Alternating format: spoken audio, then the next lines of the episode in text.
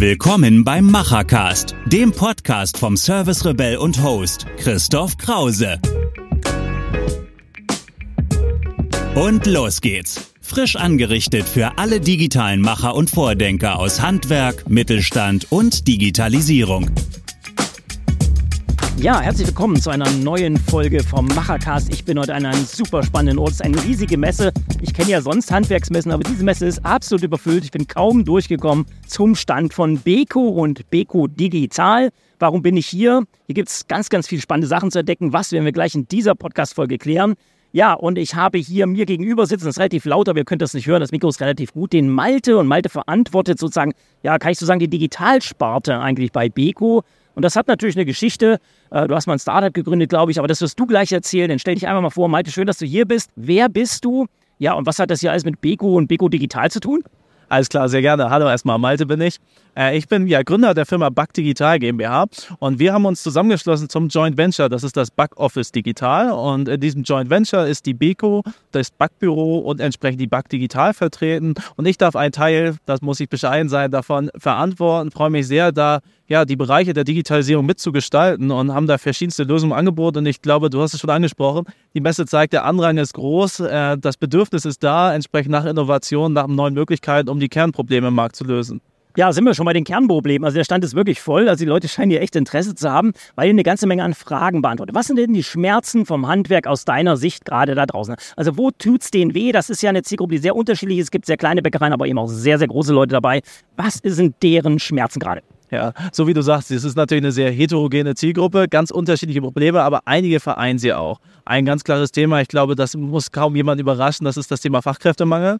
Da haben wir einfach eine große, ja, eine große Baustelle, haben verschiedenste Möglichkeiten darauf zu reagieren, haben dafür eine eigene Software, die nennt sich Backpersonal, wo es im Kern um die Personalbeschaffung geht, wollen aber auch mit Hilfe von unseren Tools und Lösungen da natürlich Abhilfe schaffen. Also inwiefern kann ich vielleicht auch effizientere Prozesse gestalten, um die Mitarbeiter, die ich habe, ähm, ja, darauf zu fokussieren, dafür zu nutzen, dass sie sich auf ihre Kerntätigkeit letzten Endes auch ja, fokussieren können. Darüber hinaus haben wir natürlich äh, weitere Themen, die die Branche beeinflussen. Das ist das Thema Preise, Rohstoffpreise, ähm, die da vorhanden sind, aber natürlich auch ja, ein Markt, der stetig in Bewegung ist und wo spannende Lösungen gefragt sind.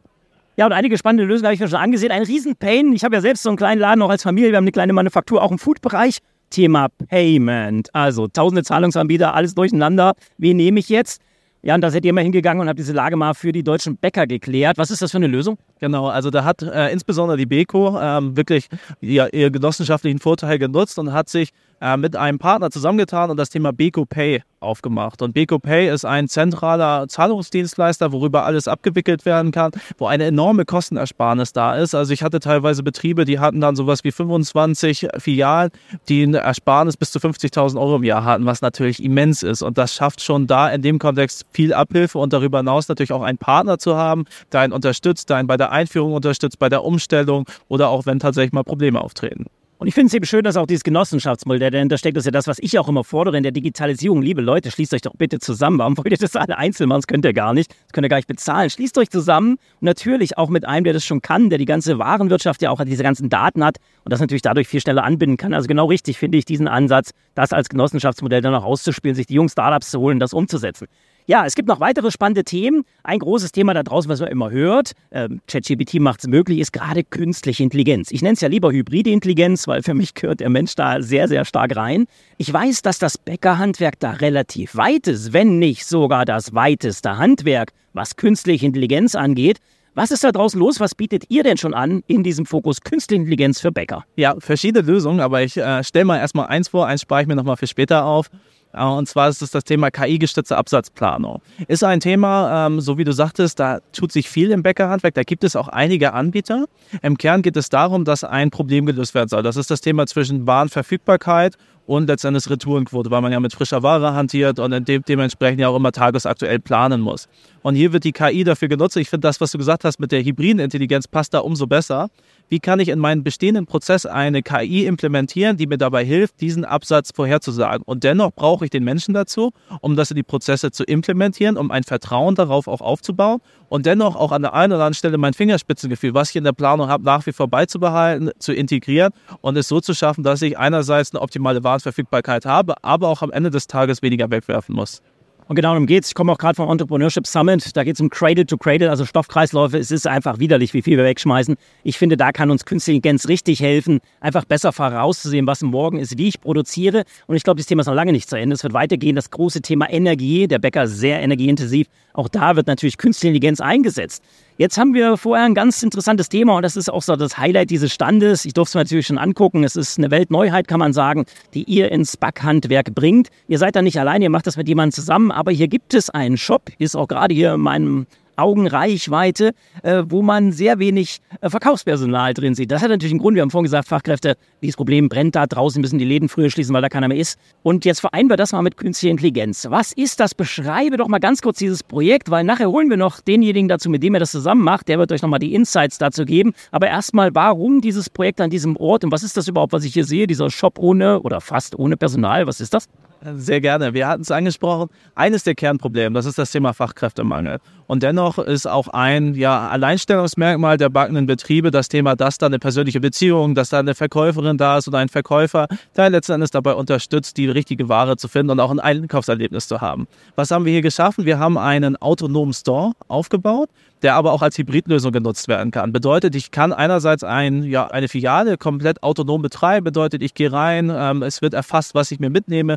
Wenn ich den Laden verlasse, findet eine automatische Bezahlung statt. Das Ganze kann aber auch funktionieren, dass ich nach wie vor Verkäuferinnen oder Verkäufer vor Ort habe, die mich bedienen, die mich beraten und ich dennoch dieses Einkaufserlebnis habe. Aber das, was ja eigentlich das Lästige ist, das ist das Bezahlen oder Warten an der Kasse, dieser Teil entfällt komplett.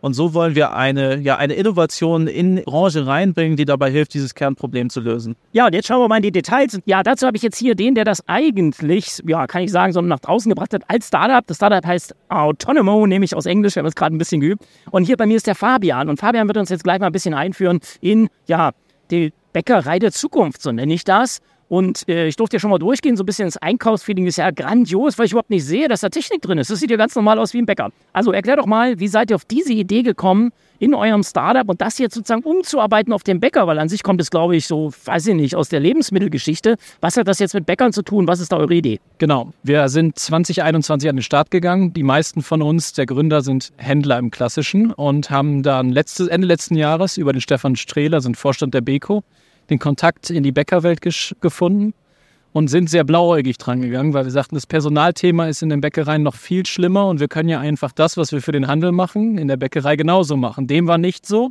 Wir haben uns ein knappes halbes Jahr Zeit genommen, das Konzept zu feilen und haben gesagt, wie müssen wir es hinkriegen?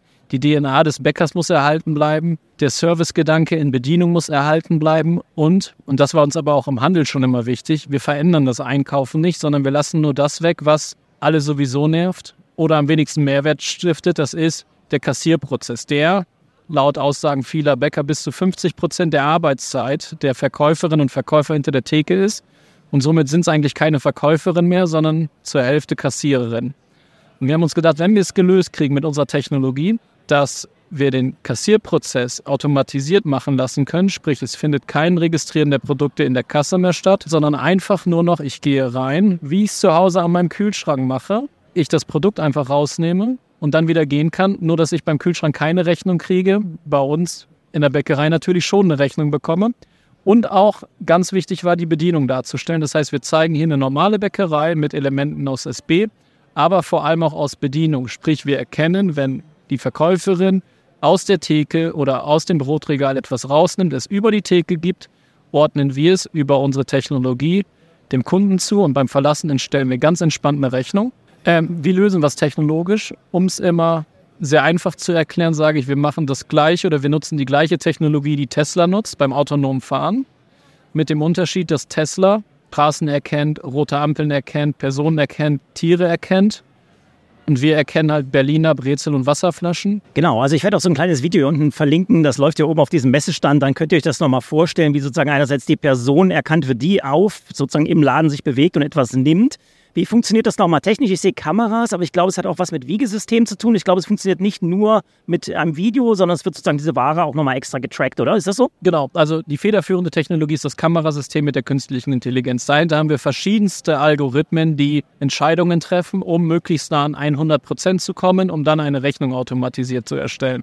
Zusätzlich nutzen wir Wagen in den Regalen, die aber weder für die Mitarbeiter noch für die Kunden optisch erkennbar sind weil Gewichtsveränderung einfach eine zusätzliche, einfache Information ist, um die Qualität der Entscheidung deutlich zu erhöhen. Ganz spannend. Wenn du mal so reinguckst, jetzt stellt das heute hier sozusagen als Weltneuheit im Bäckerhandwerk vor, was es ja auch ist wenn wir uns so den Weg betrachten, dieser iPhone, da gehören ja drei Partner dazu. Deswegen den ersten haben wir ja schon kennengelernt, ist die Beko sozusagen, die das Ganze integriert und die auch teilweise schon über Datenstämme verfügt der Produkte. Das ist ja ganz wichtig, dass ich diese Daten habe, um sie dann sauber zu verarbeiten. Stelle ich mir übrigens auch als große Herausforderung dann im Handwerk nochmal vor, das zu organisieren. Aber ich brauche natürlich jemanden, der diesen Laden da baut und der muss natürlich plötzlich ganz viel Ahnung haben von Technologie. Wie stellt ihr euch das vor? Wie sieht so ein Modell dann aus? Genau, also das Dreierkonsortium hier, Beko, Quarter als Ladenbauer und wir Beko, wie du schon richtig sagst, ist dafür da, uns das Leben so weit einfacher zu machen, dass wir uns auf unsere Softwareentwicklung konzentrieren können und nicht auf die Datenanbindung.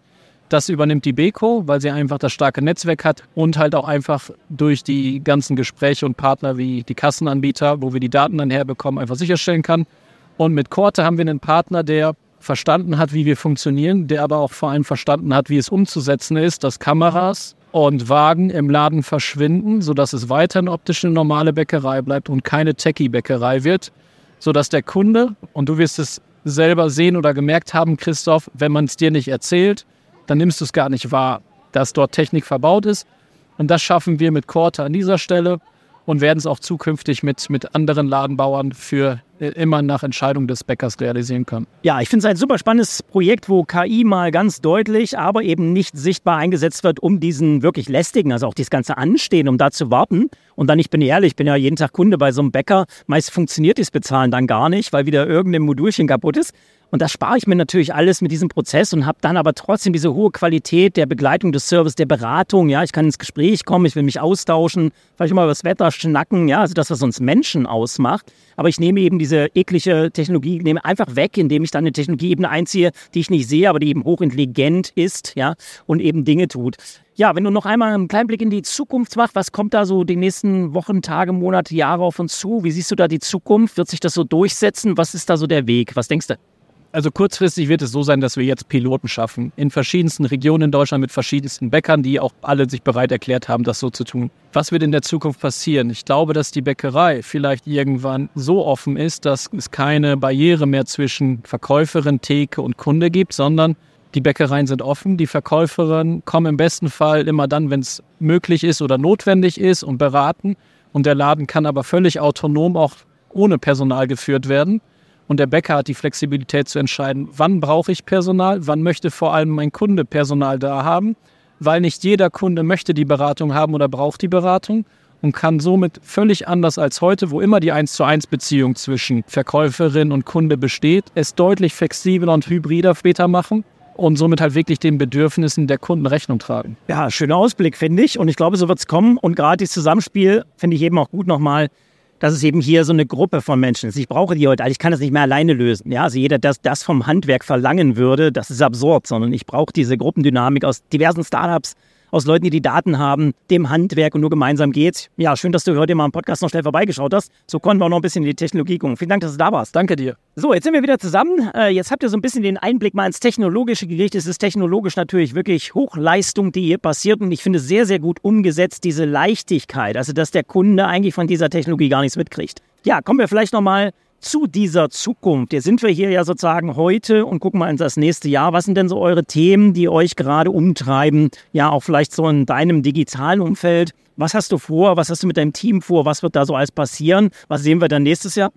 Also insbesondere ähm, wollen wir nach wie vor unseren, unseren Kernfokus nicht verlieren und das ist Systeme zusammenführen. Wir sehen uns als eine Oberfläche, die Insel abschaffen möchte und so die Systeme miteinander kommunizieren lassen möchte, weil das hilft enorm und im Kern brauche ich ein System, was mir eine Wahrheit vorgibt und andere Systeme, die diesem System zuarbeiten und das ist etwas, da ist kontinuierliche Arbeit notwendig, weil es kommen immer wieder neue Systeme und unser Ziel ist es, das entsprechend weiterhin zusammenzuführen.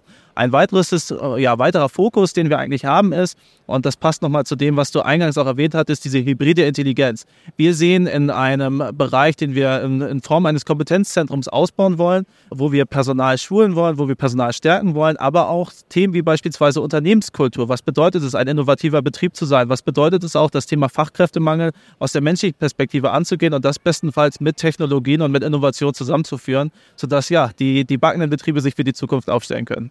Ja, dann kommen wir zum Schluss mal zu einem sehr, sehr spannenden Thema, weil so haben wir uns eigentlich kennengelernt. Wir machen nämlich beide Hackathons. Ja, was ist ein Hackathon aus Hacken und Marathon? Also wir bringen Menschen aus der Zielgruppe, hier das Handwerk und Leute, die digital was können, die Macherinnen und Macher, zusammen, damit sie gemeinsam machen können.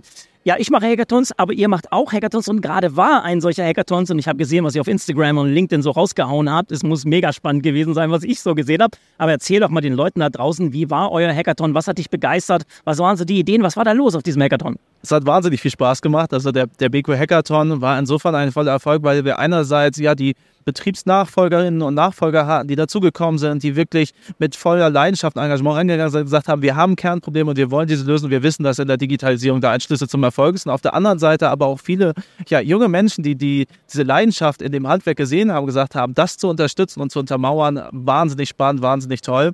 Und ja, ein ganz konkretes Thema, was ich total spannend fand, war, dass wir hatten ja schon über das Thema KI-Absatzplanung gesprochen und ein Team hat sich darauf fokussiert, wie zum Beispiel Events noch besser mit einbezogen werden können. Also wir haben natürlich sowas wie Wetterdaten, wir haben sowas wie äh, Ferienzeiten oder auch klassische Feiertage. Aber was ist denn mit lokalen Events? Was ist mit Flohmärkten, Fußballspielen? Was alles so mit dazugehört? Sowas zu crawlen und entsprechend in die Software mit zu integrieren. Wahnsinnig spannender Ansatz, was vielen Betrieben helfen würde, sogar unabhängig von der KI. Denn wenn ich zumindest weiß, dass es diese Events gibt, hilft mir das enorm. Ja, schönes Beispiel. Ein sehr einfaches Beispiel aus der Zielgruppe und auch schön umsetzbar. Ne? Ich kann sozusagen, die Technologie ist da und ihr habt natürlich auch das Tool, um es zu integrieren. Und genau darum geht es im Hackathon machen, aber eben auch schnell auf eine Lösung kommen, die dann ja von einem Player wie ihr zum Beispiel sehr schnell integriert wird und damit ja ja so vielen Handwerkern zur Verfügung steht. Eben nicht nur diesem einen, ja, sondern eben ja diese Skalierung, die ich so mag, weil da sind wir so langsam in Deutschland, da müssen wir einfach schneller werden, um das vielen Handwerkern auszuspielen. Ja, wenn ich jetzt mal mehr wissen will, außer dieser Podcast hier, wo kann ich euch denn finden? Wo treibt ihr euch so rum? Ein paar Sachen habe ich schon genannt, aber wiederhole einfach nochmal, wo finde ich was bei euch? Wo kann ich mich weiter informieren? Ja, natürlich äh, über alle Social Media Kanäle, äh, LinkedIn, Facebook, Instagram, ähm, da sind wir überall erreichbar, aber natürlich auch gerne über unsere Homepage www.backofficedigital.de.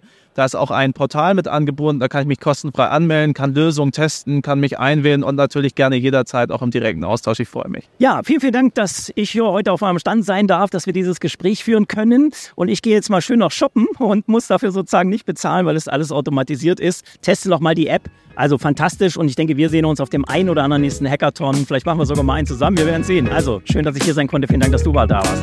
Vielen Dank auch, hat mich sehr gefreut. Machen ist wie wollen, nur krasser. Also, Ärmel hoch und die digitale Welt von morgen bauen. Wenn euch die aktuelle Episode gefallen hat, hinterlasst euer Feedback oder schreibt einfach eine direkte Nachricht mit Vorschlägen zu Verbesserungen oder spannenden Themen für weitere Episoden. Und falls ihr es noch nicht tut, folgt dem Service Rebell in den Social Networks.